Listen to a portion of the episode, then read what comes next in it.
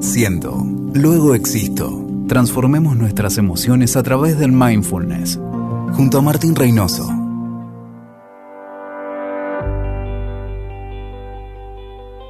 Hace años un estudiante le preguntó a la antropóloga Margaret Mead, que es realmente famosa, es la antropóloga Star, cuál consideraba que era el primer signo de civilización en una cultura.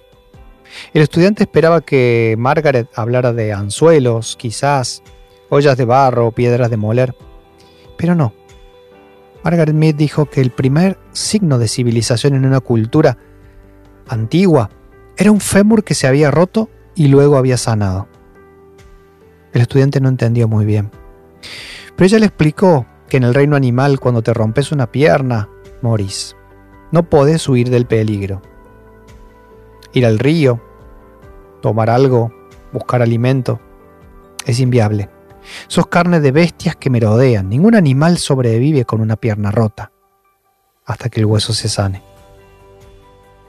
Un fémur roto que se ha curado es evidencia de que alguien se quedó y se tomó el tiempo necesario para cuidarte, para estar cerca del que se cayó. Vendó la herida, le llevó a un lugar seguro lo ayudó a recuperarse quizá a alimentarse. Ayudar a alguien más en las dificultades es el punto donde comienza la civilización, concluyó Margaret Mead. En este episodio vamos a hablar del altruismo, o lo que nos gusta decir como heartfulness, corazón abierto, corazón abierto hacia los demás. Potenciamos de esta manera nuestro aspecto más humano.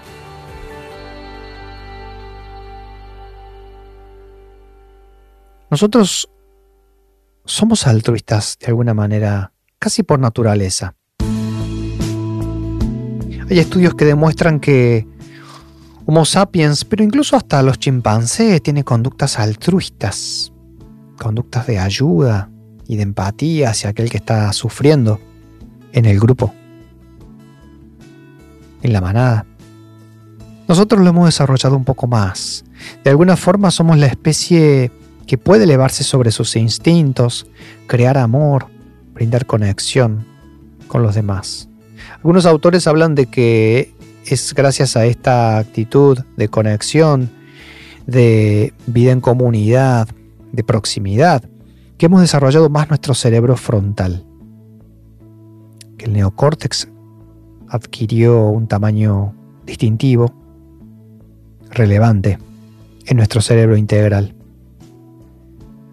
De alguna forma, ser altruistas también se cultiva, se entrena.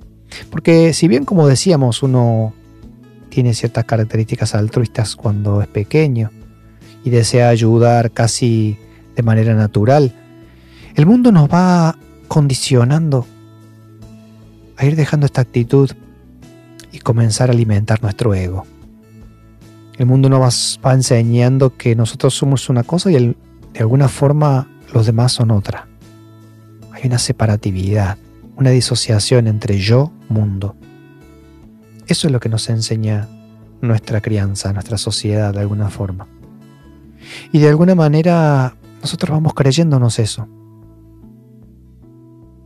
El desarrollo del altruismo es una manera de derribar esa ilusión de separación. El altruismo es una manera de hacernos sentir más cerquita como especie de darnos cuenta que tenemos una humanidad compartida y que todo lo que le pasa al otro podría pasarme a mí. Y que mi actitud de ayuda y de proximidad para brindar lo que el otro necesita fortalece la humanidad, fortalece nuestro sentido de especie.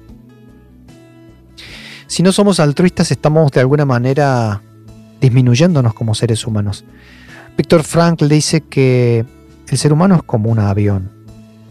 El avión puede carretear, como lo hace un auto, puede andar por el piso, por la tierra, pero eso no lo hace avión. Lo que lo transforma verdaderamente en avión es el poder volar. Eso lo hace avión. A nosotros lo que nos hace volar como seres humanos es el altruismo. es lo que nos hace verdaderamente humanos. ¿Y saben qué?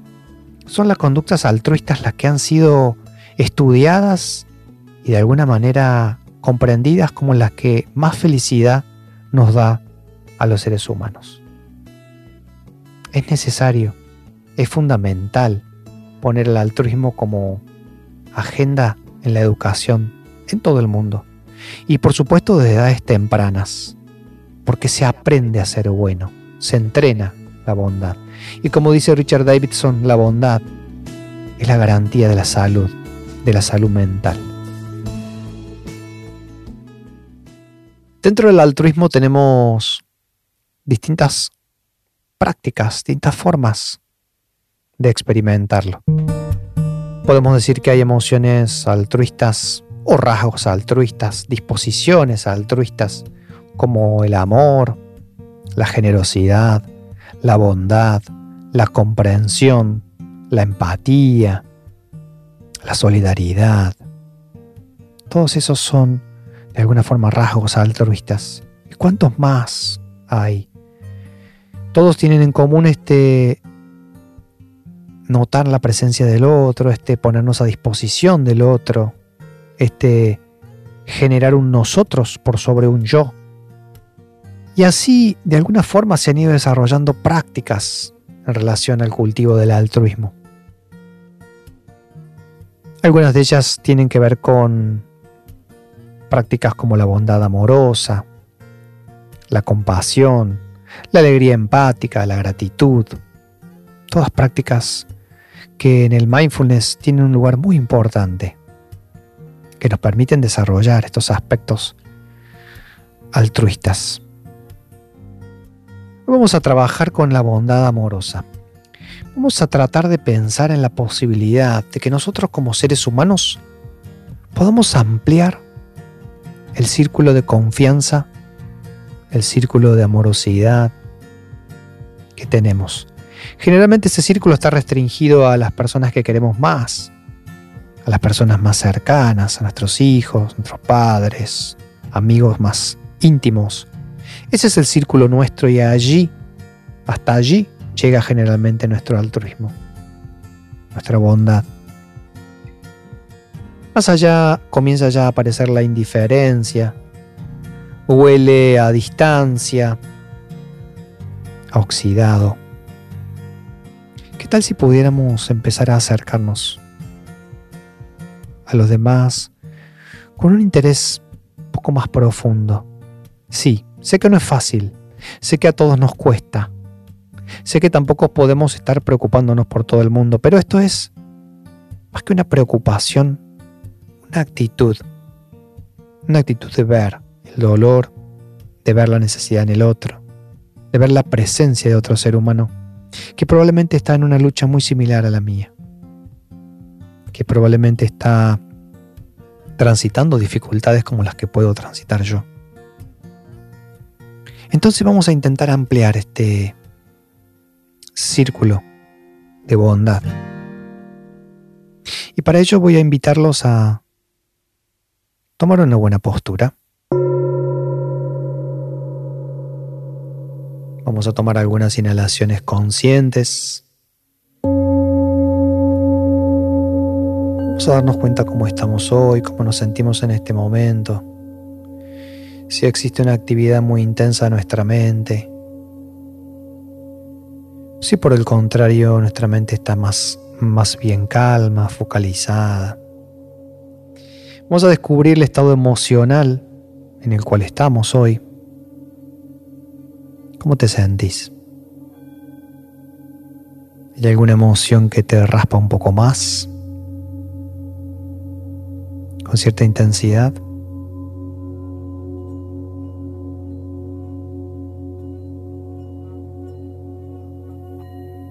¿Hay una combinación, un cóctel de emociones? ¿Cuáles son? ¿Cómo te estás sintiendo en este momento? ¿Te impacienta lo que estás sintiendo? ¿Te da un poco de temor? ¿O puedes estar bien con eso que estás sintiendo?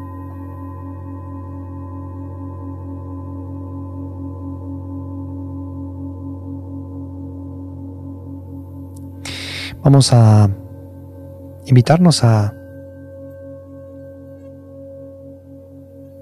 imaginar que tenemos a alguien enfrente que queremos mucho, alguien del círculo bien cercano nuestro, más íntimo, nuestro hijo, nuestra hija, nuestra pareja, un padre, una madre. Pero te pido que elijas solamente una persona. No hace falta que elijas más de una. Quizás en otro momento puedas trabajar con otra, pero ahora vamos a elegir solo una. Y una vez que la elegimos,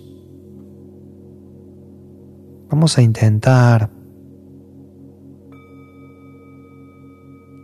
observarla. Imaginar que está frente a nosotros, sentada, parada, como quieras imaginar esa persona, y que puedas observar su rostro, sus expresiones, tan características, tan reconocibles para vos. Quizás hasta cómo está vestida esta persona.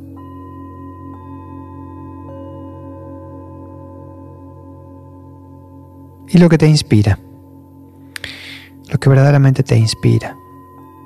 Y hacia esta persona que tenés enfrente en este momento vamos a dirigir nuestra bondad a través de algunas frases, frases que nos van a servir para cultivar en nosotros y en la relación que tenemos con esta persona mayor profundidad, mayor afecto. Que estés bien que puedas sentirte protegido.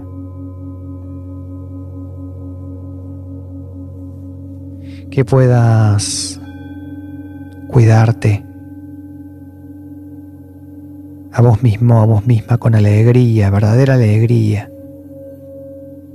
Que puedas tratarte con bondad, de manera amable, sobre todo cuando las cosas no salen como esperás, cuando fracasás frente a la adversidad, que puedas ser muy amable con vos mismo, con vos misma. Y por último, deseo que puedas sentir paz en tu corazón y ser feliz, que puedas ser verdaderamente feliz. Y mientras decimos estas frases, tratamos de sentir cómo resuenan adentro nuestro cómo se vuelca hacia adentro nuestro, si es que aparece algo de esa emoción de bondad, de intimidad, de conexión.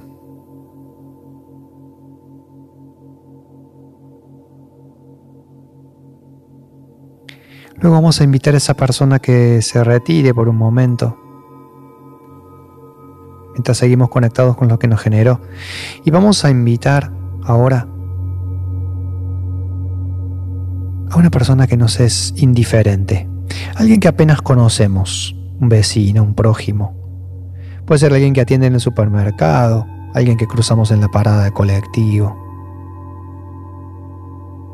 alguien que apenas conocemos. Vamos a tratar de observarlo, observarla con profundidad, como nunca lo hacemos, deteniéndonos, observando sus rasgos, observando sus gestos, como si verdaderamente estuviera aquí frente a mí.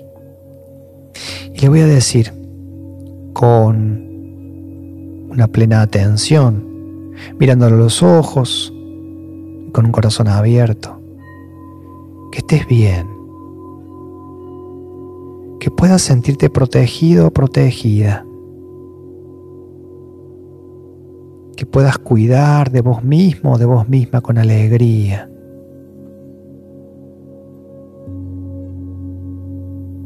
que puedas tratarte con bondad verdadera cuando las cosas no son como esperas frente a la adversidad, que puedas ser bueno o buena con vos, que puedas encontrar paz en tu vida. Y aunque no te conozca, apenas te conozca, deseo que puedas ser feliz, que encuentres la felicidad en tu vida. Observamos si al decir estas palabras hacia esta persona que apenas conocemos, surge algo de bondad en nosotros. Resuena, se vuelca hacia adentro nuestro, cierta sensación de conexión y bondad. Si eso no ocurre, no importa. Esta es solo una práctica, una aproximación.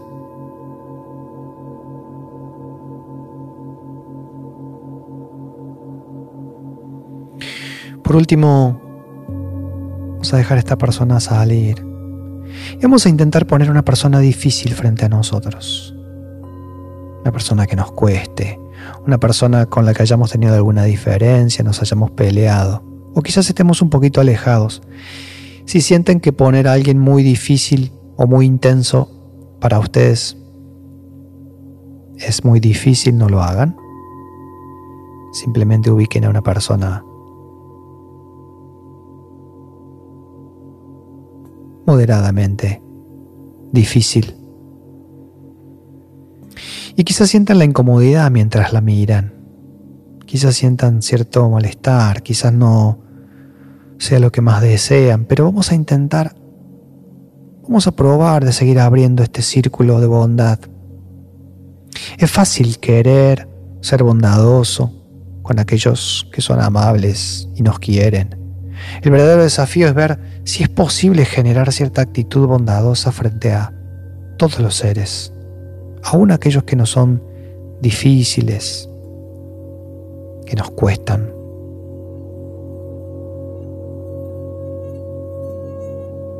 Si sentís que podés intentarlo, acompáñame entonces en estas frases que vamos a decirle a esta persona difícil. Que estés bien, que puedas estar sano y protegido y protegida. Que puedas cuidarte a vos mismo, a vos misma con alegría verdadera. Que puedas tratarte con verdadera bondad, con verdadera amorosidad cuando las cosas no te salen, cuando fracasas, te equivocas Y por último, y por más que estemos distantes, por más que tengamos diferencias o me hayas lastimado, te deseo bienestar, felicidad y paz en tu vida. Que puedas estar en paz y ser feliz, más allá de lo que podamos nosotros sentir uno por el otro.